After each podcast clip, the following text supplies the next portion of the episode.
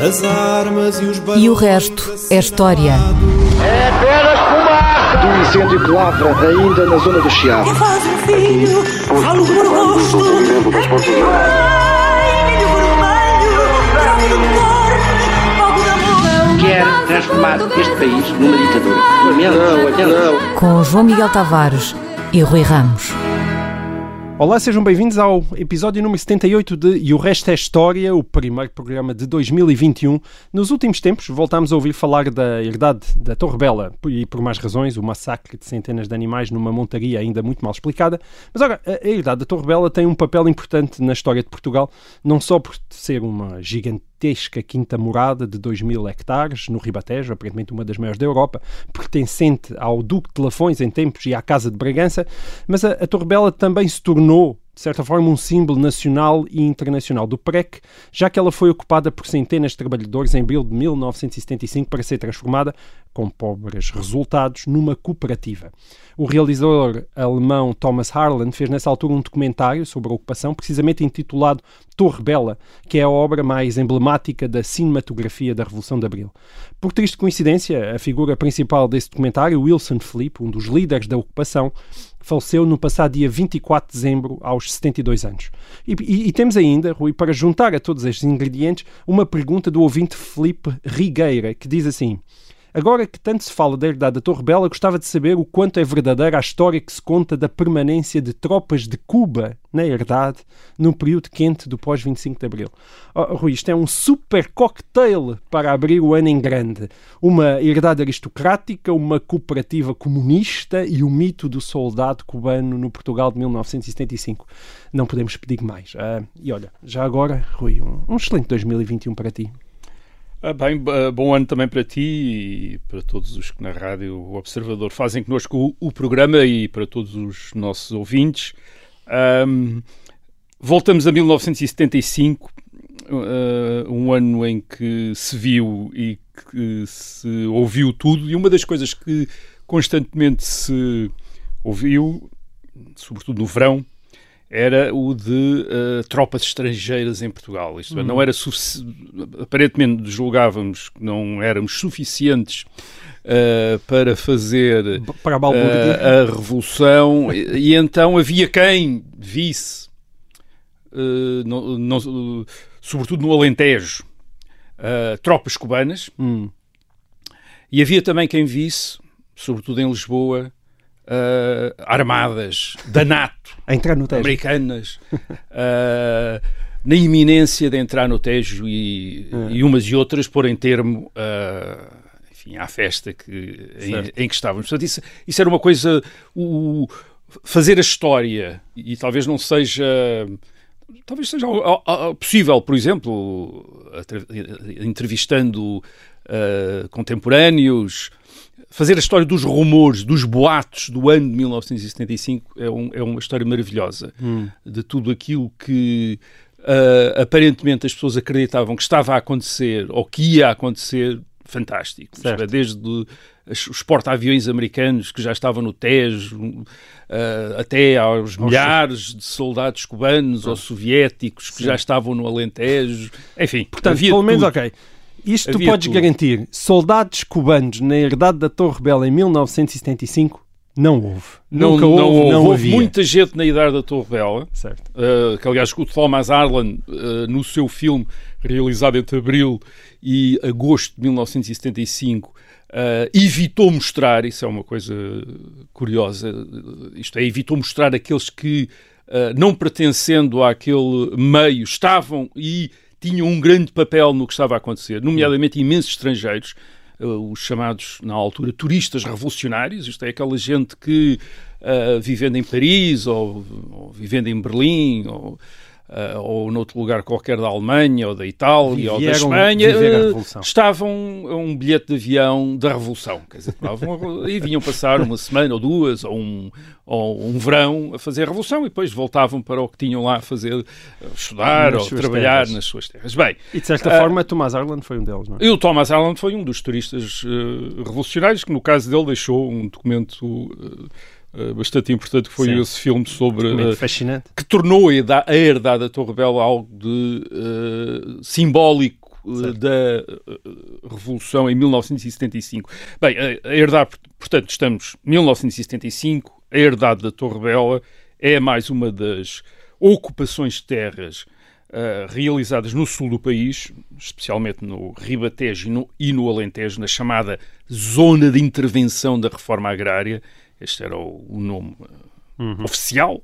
Uh, no verão e no outono de 1975, quando o Estado, é também importante lembrar isto, quando o Estado, em Portugal, uh, um ano depois da Revolução de 25 de Abril de 1974, é dominado por forças militares alinhadas com o Partido Comunista e a extrema-esquerda. Uhum. Uh, essas ocupações, uh, só para ter uma ideia, das pessoas terem uma ideia, uma ideia da sua dimensão, chegaram a atingir uh, um quinto da superfície cultivada do país. Hum. Portanto, foram muito importantes.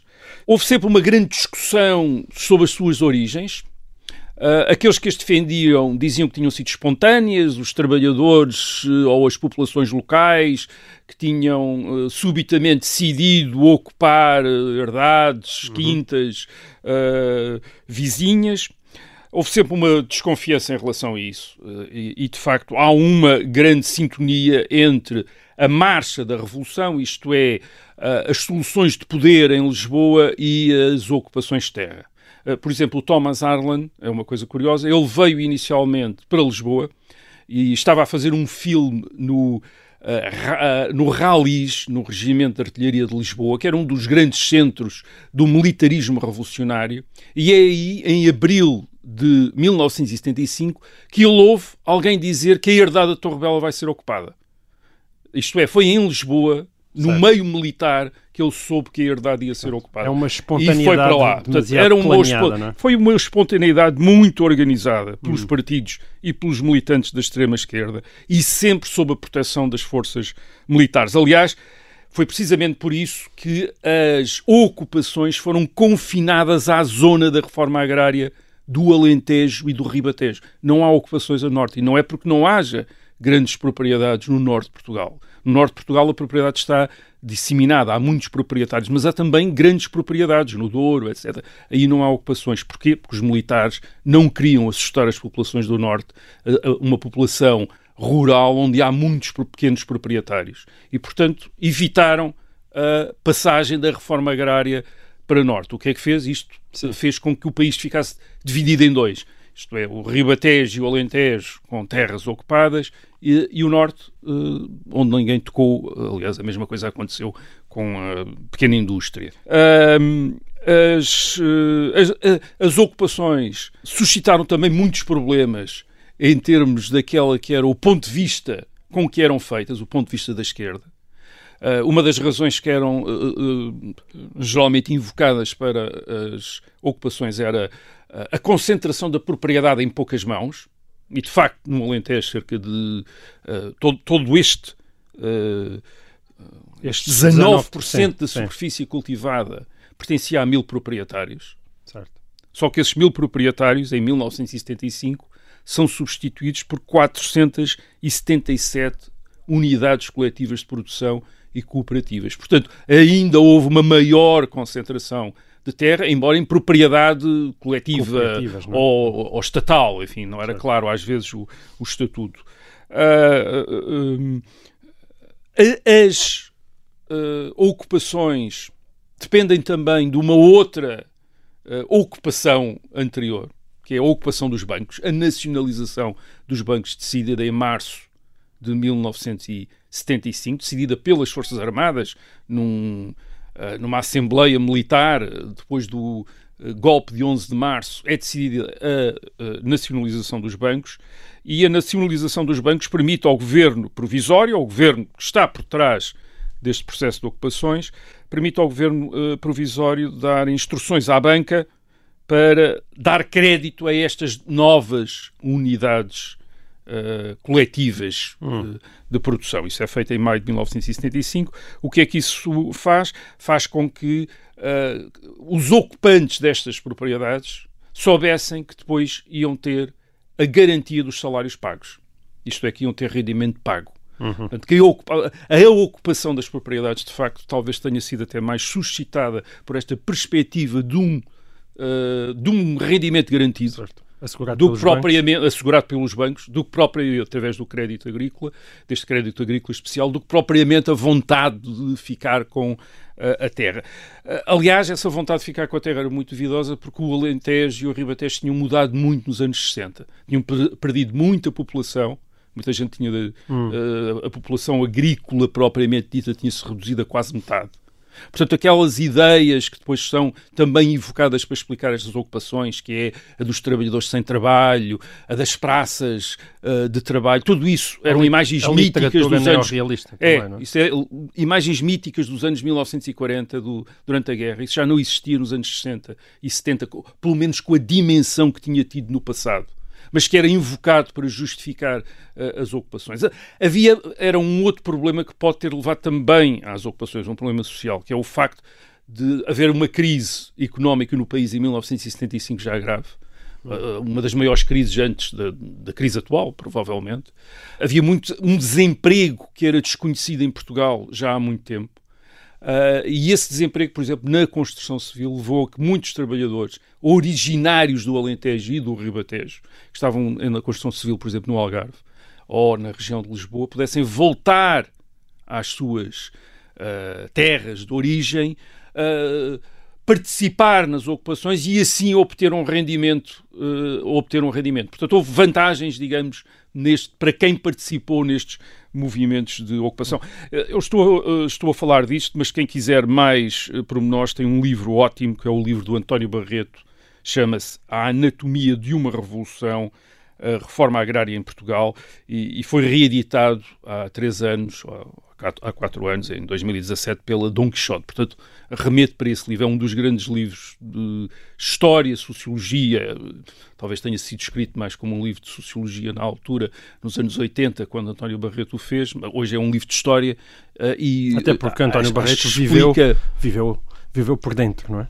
Sim, viveu por dentro depois, sobretudo a partir de 1976, 77, quando se tornou o eh, Ministro da Agricultura. do- eh, eh, o Ministro Bom, da mas o- Agricultura. o que é Bem, verdade então é que vamos- elas, as, as unidades coletivas, como tu lhe chamas, não tiveram uma história propriamente muito próspera e feliz. Não, é? não tiveram uma história feliz e precisamente a Torre Bela, digamos que exemplifica essa infelicidade, digamos assim. Hum. E, e que, e essa infelicidade que para os promotores das ocupações eh, po- podia ser definido pela falta de espírito revolucionário das massas, ou indisciplina das massas. Isto é, as, pessoas, as pessoas nunca correspondiam exatamente àquilo que Marx e Lenin tinham dito que E os trabalhadores E, e e nesse eh, eram. aspecto, a, a Torre Bela tem um, um, um, um, certo absolutamente exemplar que é a conversa entre o Wilson Felipe e um anónimo a propósito de quem, quem tem a posse de uma enxada, não é? Uma enxada ou uma pá, aparentemente É. na- na- nas imagens aquilo parece uma pá, embora possa ter uh, uh, outros, uh, outros usos. Aliás, o, uh, essa, essa, essa de facto ficou como uma das, digamos, como uma das cenas uh, mais ilustrativas de, uma, eh, de o espírito revolucionário, digamos assim, representado por esse missionário que era o Wilson Filipe, que era um, uh, alguém da região, mas que já tinha ido tinha saído lá há muito tempo uh, para cumprir o serviço militar e depois tinha ficado em Lisboa, aliás, associado aparentemente, de acordo com a biografia dele publicada, à vida noturna, e até um assalto a banco, tinha estado preso Tinha estado preso, por, por assaltar um banco. É- é- regressa, ele é.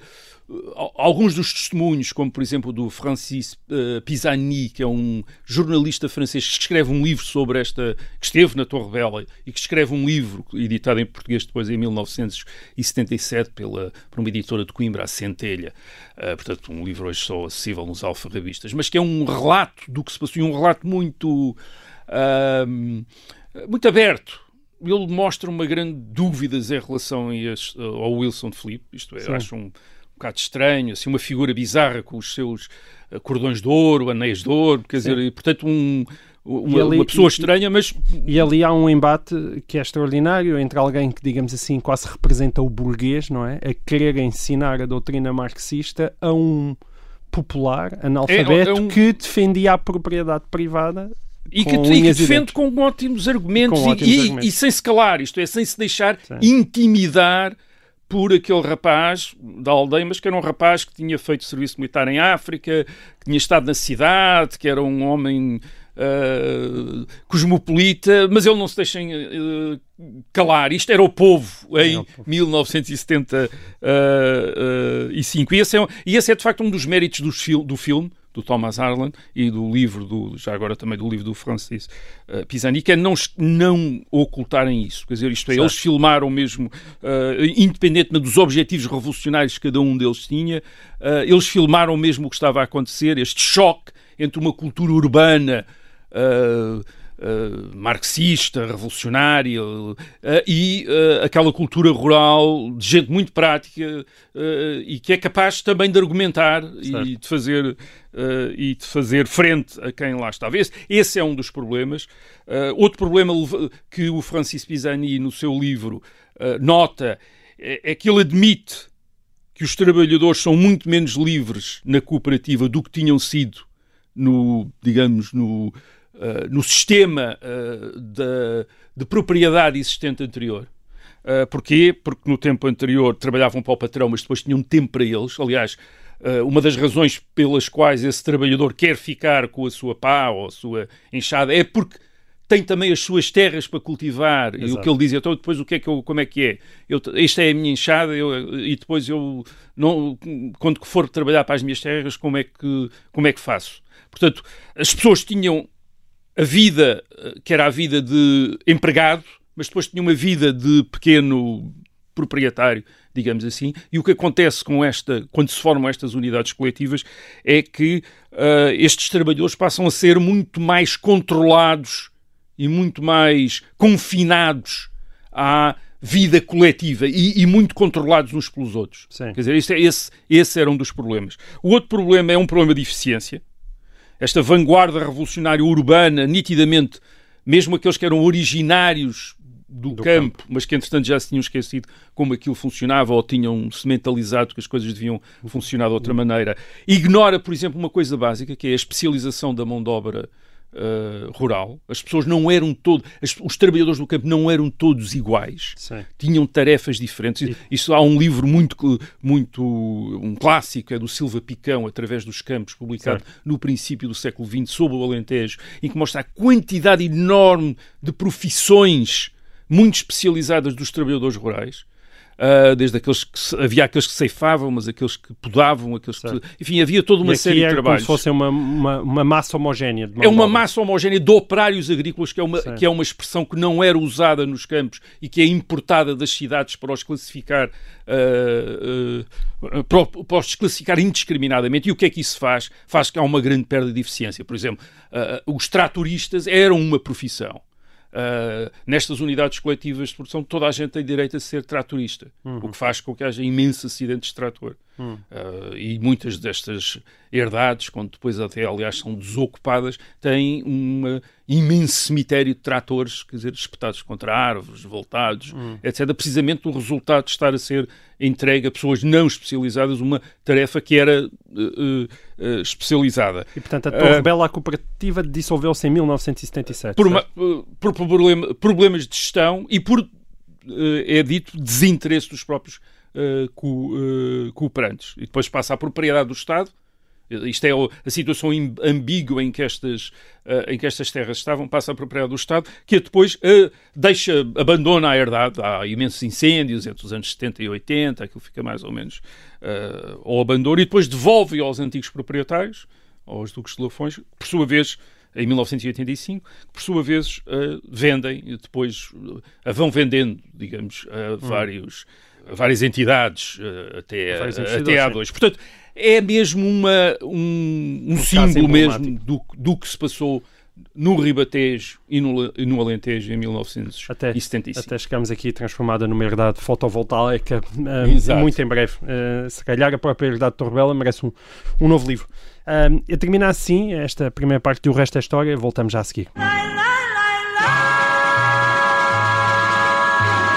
Olá, sejam bem-vindos à segunda parte do episódio número 78 de E o Resto é História. Um, eu, quando preparo este programa, tenho por hábito ir à procura de acontecimentos que tenham ocorrido no dia da, da sua primeira transmissão, uh, porque é sempre uma ótima forma de conversarmos de repente sobre temas surpreendentes que de outro modo nunca nos lembraríamos. E, e pois bem, a 6 de janeiro de 1941, faz agora 80 anos, Uh, Franklin uh, Roosevelt, no seu discurso sobre o Estado da União, em plena Segunda Guerra Mundial, portanto, mas 11 meses antes do ataque japonês a, Pearl Harbor, fez uma intervenção muito marcante que ficou para os livros de história com o título Discurso das Quatro Liberdades. As quatro liberdades que, no entender de Roosevelt, uh, todas as pessoas no mundo tinham o direito de usufruir. Um, eu acho que vale a pena ouvir um pequeníssimo excerto uh, desse discurso, só para os ouvintes ficarem com a voz de Roosevelt nos ouvidos. The first is freedom of speech and expression everywhere in the world. The second is freedom of every person to worship God in his own way everywhere in the world. Ora, aqui está. Franklin D. Roosevelt, a 6 de janeiro de 1941. Estas duas primeiras liberdades que nós ouvimos aqui neste mini-certo, liberdade de expressão e liberdade de culto, estão inscritas na Constituição Americana, mas as duas outras liberdades que Roosevelt refere logo a seguir não estão. Uh, freedom from want e freedom from fear, que não são muito fáceis de traduzir diretamente para português, pelo menos com esta elegância, porque são, uh, são aquilo que, que Isaiah Berlin chamou liberdades negativas. Eu não sei se tu concordas muito com isso, não. Rui, mas já vais explicar que tá, estás a abanar a cabeça a dizer que, não, que achas que não são, uh, mas que nós podemos definir como a liberdade de não sofrer privações ou a liberdade de não ter medo, de não ser ameaçado. Uh, Rui, tu consegues olhar para este discurso e dizer-nos o porquê uh, da sua importância histórica? Se calhar podes começar aí com um bocadinho de ciência política. Tu também uh, percebes disso em relação às liberdades, liberdades negativas, negativas do Isaiah Berlin. Só a questão das liberdades. Não, não são liberdades negativas tal como as consegue tal como as concebe a Isaiah Berlin, uh, liberdades negativas são liberdades definidas como o, o, estado de um agente livre da coerção de outros agentes e não de circunstâncias ou de sensações. Portanto, há, há uma coerção. Isto é, uma, é a liberdade em que eu não estou a ser uma liberdade em que eu não estou a ser coagido. O meu estado de liberdade define-se pelo facto de eu não estar sob a coação de ninguém. Isto é, ninguém a oprimir-me ou obrigar-me a fazer determinadas coisas. Uhum. Isso é, uma, é a liberdade de, em relação, em relação a, esse, a essa pressão externa. Essa é uma liberdade negativa. Portanto, essa é uma, uh, não, é uma liberdade que não diz respeito àquilo que eu quero uh, fazer, mas àquilo que alguém me pode querer obrigar a fazer. fazer. Estas, estas, uh, estas novas liberdades inventadas por Roosevelt, ou referidas por Roosevelt, neste discurso, uh, o freedom from want ou freedom from fear, isto é, o direito a não sofrer privações ou o direito a não ter medo, de facto era, seria para nós a melhor tradução, uh, referem muito claramente uh, provisões de segurança ou de consumo que ele acha que devem ser dadas ou garantidas pelo poder político, pelo Estado, no âmbito, aliás, da sua ideologia do New Deal, com que ele estava a tentar uh, uh, reagir à crise de 1929-1931 nos Estados Unidos. agora, o discurso enfim, isto pode ser discutido, como é óbvio, haverá pessoas que têm outra ideia sobre, sobre estes conceitos de liberdade, mas o mais importante do discurso não é tanto a definição do conjunto de liberdades que ele acha que são básicas, em, o conjunto em si, mas o facto dele dizer em todo o mundo, everywhere in the world, em todo o mundo, estas liberdades devem predominar. Porque isto é uma visão. E é uma visão que pode ser a visão americana, a visão de Roosevelt para o mundo, que o põe nitidamente em choque com outros poderes, com outras potências que não são nunca nomeadas neste discurso, abertamente, isto é, ele nunca, ele não usa nomes, mas que toda a gente que está a ouvir o discurso em janeiro de 1941 sabe a quem ele se refere, uh, e que são aquelas potências que, uh, além de negarem um mundo baseado nestas quatro uh, liberdades, estão a tentar dominar o mundo Certo. também. Que Aliás, essa é a outra referência Convém, que ele faz. convém contextualizar onde é que nós estávamos, não é? Em janeiro de 1941. Janeiro de 1941 são seis meses antes a Alemanha derrotar a França Uhum. eh, e com isso passar a dominar com a Itália, a Itália fascista de Mussolini, e estamos a falar da Alemanha nazi, a Alemanha de Hitler, domina a Europa Ocidental. Uh, só o Reino Unido lhe resiste. E este discurso de Roosevelt faz parte da sua campanha para criar nos Estados Unidos condições para aumentar o apoio ao Reino Unido. Isto é um aliado contra a Alemanha. Um, Roosevelt diz no discurso, um dos pontos grandes no discurso dele, é que os Estados Unidos, enquanto democracia, baseada nestas liberdades, não podem existir num mundo dominado por uma potência hostil a estas liberdades. Uh, o que remete, aliás, para um dos temas futuros da propaganda americana durante a guerra, depois dos Estados Unidos entrarem na guerra, que é este mundo não pode existir metade livre e metade escravo. Isto é, o mundo tem de ser totalmente livre, não pode haver metade livre. Isto é uma expressão que tinha sido usada em relação à escravatura nos Estados Unidos. Isto é, uma sociedade não pode ser metade livre e metade escrava. Uhum. Uh, aí a liberdade está em causa. E o mundo também não pode ser metade livre e metade escravo. O que, está, o que Roosevelt está a dizer aos americanos é nós não podemos, por causa do Atlântico, por estarmos longe, deixar a Alemanha nazi dominar uh, a Europa Ocidental, uh, dominar a África talvez e dominar o, os outros continentes. isto é, entregar o resto do mundo à escravatura e nós ficarmos livres. Nesse mundo os Estados Unidos estão ameaçados. Uhum. Os Estados Unidos têm de, têm de, ser uma sociedade livre, só podem ser uma sociedade livre num mundo, num livre. mundo livre. Num mundo que é completamente livre. E, e num mundo que, em que há liberdade de expressão, liberdade de culto e esses outros direitos, de, uh, o direito segura à segurança uh, e o direito a, a uma vida, uma, a uma vida digna, digamos assim, a uma vida digna. Uh, agora, Roosevelt não sugere com este discurso de janeiro de 1941 a passagem dos Estados Unidos à beligerância, isto é, declaração de guerra à Alemanha e pôr-se ao lado da Inglaterra. Ele sugere outra coisa, é, sugere uh, mais, tornar os Estados Unidos, para usar uma expressão que ele tinha usado em dezembro de 1940, o arsenal da democracia. Isto é, ele diz que os Estados Unidos vão, devem ajudar os seus aliados aqueles que estão a combater contra estas potências tirânicas que querem tiranizar o mundo, querem impor uh, regimes uh, uh, autoritários e repressivos no mundo, os Estados Unidos devem estar dispostos para ajudá-los totalmente. Como diz, como diz o secretário da Defesa do Roosevelt, não se trata de dar nada, os Estados Unidos estão a comprar e estão a comprar segurança quando estão a ajudar a Inglaterra. Neste momento, em janeiro de 1941, a grande campanha do, do uh, Roosevelt é a campanha por uh, conseguir fazer passar no Congresso aquilo que é conhecido como o Land-Lease Act, que é uma, enfim, uma lei que permitiria aos Estados Unidos praticamente dar material de guerra e alimentos, enfim, tudo o que fosse preciso ao Reino Unido sem exigir pagamentos. Hum. Uh, em 1939... Pagamentos imediatos. Uh, sem exigir pagamentos. Quer dizer, hum. sem exigir pagamentos. Nem imediatos, nem se percebe quando. Hum. Porque depois diz-se que aquilo pode ser... Uh, digamos, uh, compensado de outras maneiras, certo. por troca, etc. Portanto, praticamente, uh, isto, reparem, em 1939 os Estados Unidos são neutrais, porque há uma grande movimento dentro do próprio Estados Unidos pelo, enfim, não tanto quase pela paz, mas pelo isolacionismo, um grande movimento de America First. Isto é, nenhum soldado americano deve morrer por causa daquilo que está a passar na Europa. Certo.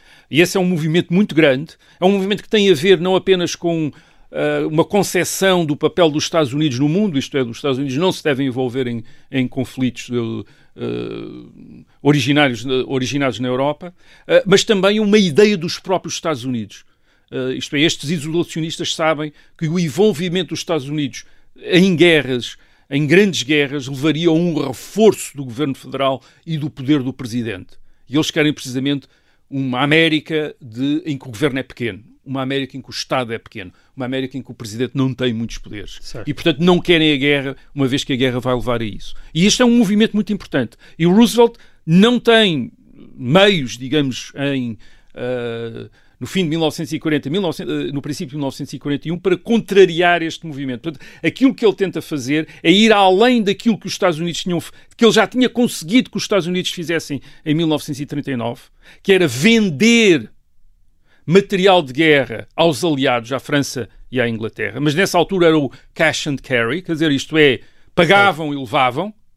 Agora não, agora tem, uh, está a tentar passar para um novo estádio, que é o podem levar e não é preciso pagar. Certo. E portanto esse, esse é o tema, é o grande tema do discurso uh, dele, isto é, dos Estados Unidos poderem emprestar armamento a nações cuja defesa seja vital para a defesa dos próprios Estados Unidos. Por exemplo, essa era a Inglaterra. Portanto, o, o que Roosevelt está a dizer é que a Inglaterra, que nessa altura no, na Europa é a única potência que faz frente hum. à Alemanha nazi, a defesa da Inglaterra é vital para a defesa dos próprios e Estados Unidos. essa foi a filosofia que durou até ao ataque de dezembro de 1941 Exatamente. É, uh, Pearl Harbor. Agora, este, a importância do discurso de janeiro de 1941 é que isto é uma enorme provocação à Alemanha. Isto é, a partir deste momento, a Alemanha não tem dúvidas que os Estados Unidos são um inimigo. Hum. Isto é, quando, depois do ataque a Pearl Harbor, em 7 de dezembro de 1941, poucos dias depois, eh, quando Hitler declara guerra aos Estados Unidos, Hitler declara guerra aos Estados Unidos, é uma, uma guerra que ele podia não ter declarado.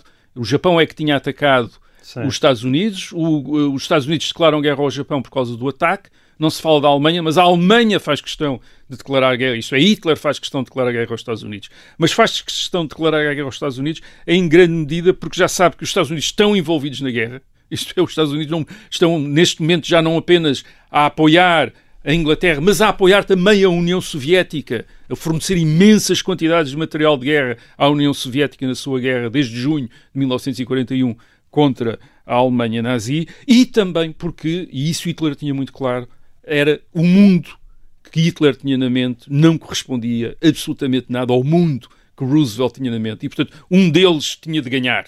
Isto é, não, isto é Roosevelt, uh, Hitler também, em certa maneira, tem a mesma ideia de Roosevelt. Isto é, a Alemanha nazi também não pode sobreviver num mundo em que metade seja livre, como os Estados Unidos têm a ideia da liberdade. Aliás, o, isto é só para dizer porque Hitler também usa a ideia da liberdade. Uh, os seus discursos Uh, durante a guerra são publicados como a luta pela liberdade da Alemanha. Quer dizer, portanto, uh, o uso da liberdade era muito grande. Uma última nota só para dizer que este discurso de Roosevelt é, inspira depois a chamada Carta do Atlântico, que é uma declaração que, uh, conjunta dos Estados Unidos e da Inglaterra que sai da reunião entre Roosevelt e Churchill em 14 de agosto de 1941, portanto, poucos meses depois, uh, e a que vários países se juntam em janeiro de 1942 e que são a base, mais tarde, depois das Nações Unidas. Portanto, este discurso é, de facto, a base das, daquilo que vem a ser a Organização das Nações, uh, das Nações Unidas. Certo. Então, muito bem. São duas visões do mundo que estão em choque e ficou muito claro em janeiro de 1941 que uma delas tinha de acabar. Felizmente foi, acabou, uh, uh, foi destruída aquela que menos, interessa, que menos nos interessava para aqueles que têm de, uh, da liberdade a mesma ideia de, de Roosevelt. Roosevelt. Bom, este é o primeiro programa do ano e o ouvinte Tiago Abreu já enviou há algum tempo uma pergunta interessantíssima. Aliás, ele chama-lhe um desafio que nós achamos bastante adequado a este primeiro episódio pós-2020, porque é uma questão sobre o day after, ou seja, sobre o dia a seguir aos grandes acontecimentos históricos. Eu, eu passo a citar o Tiago. Quando se fala de história, usa-se a data, seja ela real ou simbólica, que se atribui a um determinado acontecimento. E é como se a partir desse dia tudo mudasse automaticamente por decreto. Por exemplo, quando se fala do fim da escravatura nos Estados Unidos, sabemos tudo sobre as convulsões sociais e a guerra civil que levaram até aí, mas conta-se pouco sobre o que aconteceu depois, ficando-se com a ideia de que todos os negros ficaram livres e foram à sua vida. O que fica por contar são as alterações graduais que tiveram que acontecer para que esse momento histórico ficasse efetivo e tivesse sucesso, na forma como se reorganizaram as empresas, as plantações, os serviços públicos, no desemprego que criou, nomeadamente entre os negros, na alteração da relação dono-escravo versus pessoa livre e, e, uma pessoa que passou a ser livre. Não é? E o Tiago Abreu dá ainda outros exemplos, como o da Alemanha, após a Segunda Guerra Mundial, e pergunta como é que uma nação faz uma meia-culpa como aquele, ou de Portugal no pós-25 de Abril, citando a famosa butade de que quase por magia deixaram de existir salazaristas. Intriga-me, escreve o Tiago, como é que os censores ou polícias da PIDE ficaram no dia 26. O que fizeram? Como é que eram encarados nos cafés pelas pessoas que eram a favor da queda do regime e que sabiam o que eles faziam? Bom, o, o desafio do Tiago é então que abordemos algum momento da história, não precisa de ser nenhum destes especificamente, diz ele, em que em vez de falarmos do antes, falemos do dia seguinte à data histórica. E, e, esta pergunta do Tiago é tão interessante, Rui, que aquilo que eu te propunha que explicasse hoje, até porque nós já não temos muito tempo, é, é porque é que isto é assim. Ou seja, porque é que na história o antes tende a receber mais holofotes do que o depois. E nos próximos programas nós pegávamos, então mais em concreto, nesta ideia do Tiago e prometíamos falar uh, durante os programas de janeiro, se calhar da América pós-clavagista, da Alemanha pós-nazi e do Portugal pós-speed, porque evidentemente existem livros sobre isso, existem histórias é sobre verdade. isso, mas é uma história, aí o Tiago tem toda a razão, muito menos conhecida. É, o, em história. Uh, uh, geralmente as, as, consequências dos grandes acontecimentos são sempre referidas. Por exemplo, as transformações que, que decorreram da Revolução Francesa de 1789 ou da Segunda Guerra Mundial, 1939-1945, isto é, os livros de história dizem sempre, uh, mudaram estas fronteiras, estas instituições acabaram e estas começaram, quer dizer, isso é certo. é sempre referido. Isto é, descreve-nos esse mundo novo que surgiu de, do, do, do, acontecimento. O que não nos descrevem, geralmente, e isso aí o, o, o nosso razão, ouvinte é? tem razão, é como é que as pessoas que vieram do mundo velho ou do mundo derrotado, digamos assim, do mundo que existia antes daquele acontecimento transformador, como é que essas pessoas, eh, e sobretudo aqueles que faziam parte e colaboravam na manutenção do mundo velho ou derrotado, como é que elas se integraram no, novo, no, no mundo novo? Uhum, é, como é que claro. uh, milhões de nazis uh, que existiam na Alemanha em 1945 uh, passaram depois de 1945 a viver num outro num mundo em que já não é em que, que não era uh, dirigido por uh, Hitler. O, o que é que aconteceu aos aristocratas que existiam antes de 1789 eh, na França do chamado anti-regime, é, na, na, França da monarquia de Luís XVI. Uh, o que é que aconteceu aos funcionários e aos agentes do Estado Novo depois de 1974? Desapareceram, ninguém reparou neles, enfim, os PIDs foram presos, os Sim. agentes da PIS, aqueles que estavam. Uh, mas o que é que aconteceu aos, aos outros? Há, há também aquela referência aos uh, escravos. Mas vamos concentrar-nos agora só para algumas notas breves para iniciar esta para iniciar esta conversa. Uh, umas notas breves sobre o destino daqueles que mandavam antes, isto é, daquela gente que mandava, daquela gente que estava associada ao poder. O que é que lhes aconteceu? Isso há algumas notas, duas ou três notas que podemos dar. Primeiro, aliás, como o próprio Tiago sugere, Uh, estes cortes raramente são tão bruscos como por vezes parecem nos livros de história. Uh, isto é, uh, quando as. Uh, mesmo revoluções ou derrotas militares que nós podemos associar a um dia preciso, por vezes não é claro o que é que elas, a que é que elas vão levar. Nós aqui já falámos do 25 de abril de 1974, que é o fim do Estado Novo, mas durante os primeiros dias e, os, e até certo. alguns durante os primeiros não meses, se não se percebe o que é que vai ser. E, e por exemplo, quem está de fora, o que vê depois do 25 de abril de 1974, é no poder, uh, na Junta de Salvação Nacional, por exemplo, uma quantidade de oficiais superiores das Forças Armadas que eram oficiais da confiança do Estado Novo. Alguns deles até tinham sido membros de governo do Estado Novo. Uh, são esses que aparentemente estão a mandar.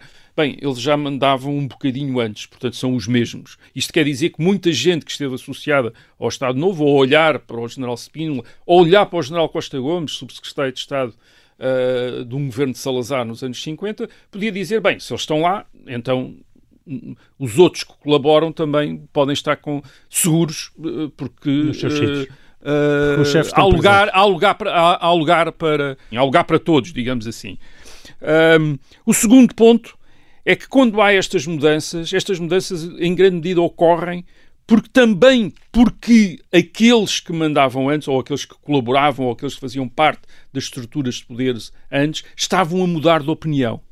Uhum. Isto é, não, o general Spino, o general Costa Gomes, quando aparecem em, à frente da Junta de Salvação Nacional em 25 de abril de 1974 já não são os mesmos que tinham sido colaboradores de Salazar e de Marcelo Caetano. Uh, vêm propor a democracia a Portugal. Uh, isso não lhes aconteceu só no dia 25 de Abril. Isto é, é, é, óbvio que tinham mudado de opinião antes, como muitos daqueles que vão fazer o regime, aliás, até depois em posições contrárias, em atitude, com atitudes muito contrárias, de esquerda radical depois de 1975. Portanto, a alteração acontece por vezes antes, o que quer dizer que quando as coisas mudam, há muita gente que também pode dizer, mas eu também já mudei e já faço parte certo, desta, nova, ajuda, uh, desta é? nova mudança. Portanto, isso também uh, ajuda. Isto é, quando um regime cai, muita daquela gente que tinha colaborado e que tinha estado com o regime também já tinha, digamos, mudado Aliás, é por isso que às vezes o regime cai. Exato, Isto é. exatamente. É. Oh, Rui, se calhar nós ficamos por aqui, porque ainda há imensa coisa para dizer sobre este tema e nós prometemos, prometemos. fatiar fatiar uh, esta pergunta do Tiago nos próximos programas. Aliás, se calhar até com acrescento, que tu agora abriste-me o apetite para a Revolução Francesa de 1789. Acho que se calhar ainda podemos também acrescentar ainda mais alguma falar. coisa.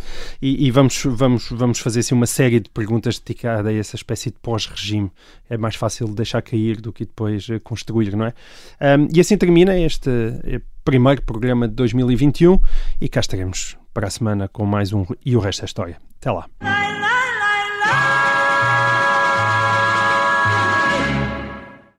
Obrigada por ter ouvido este podcast. Se gostou, pode subscrevê-lo, pode partilhá-lo e também pode ouvir a Rádio Observador online em 98.7 em Lisboa e em 98.4 no Porto.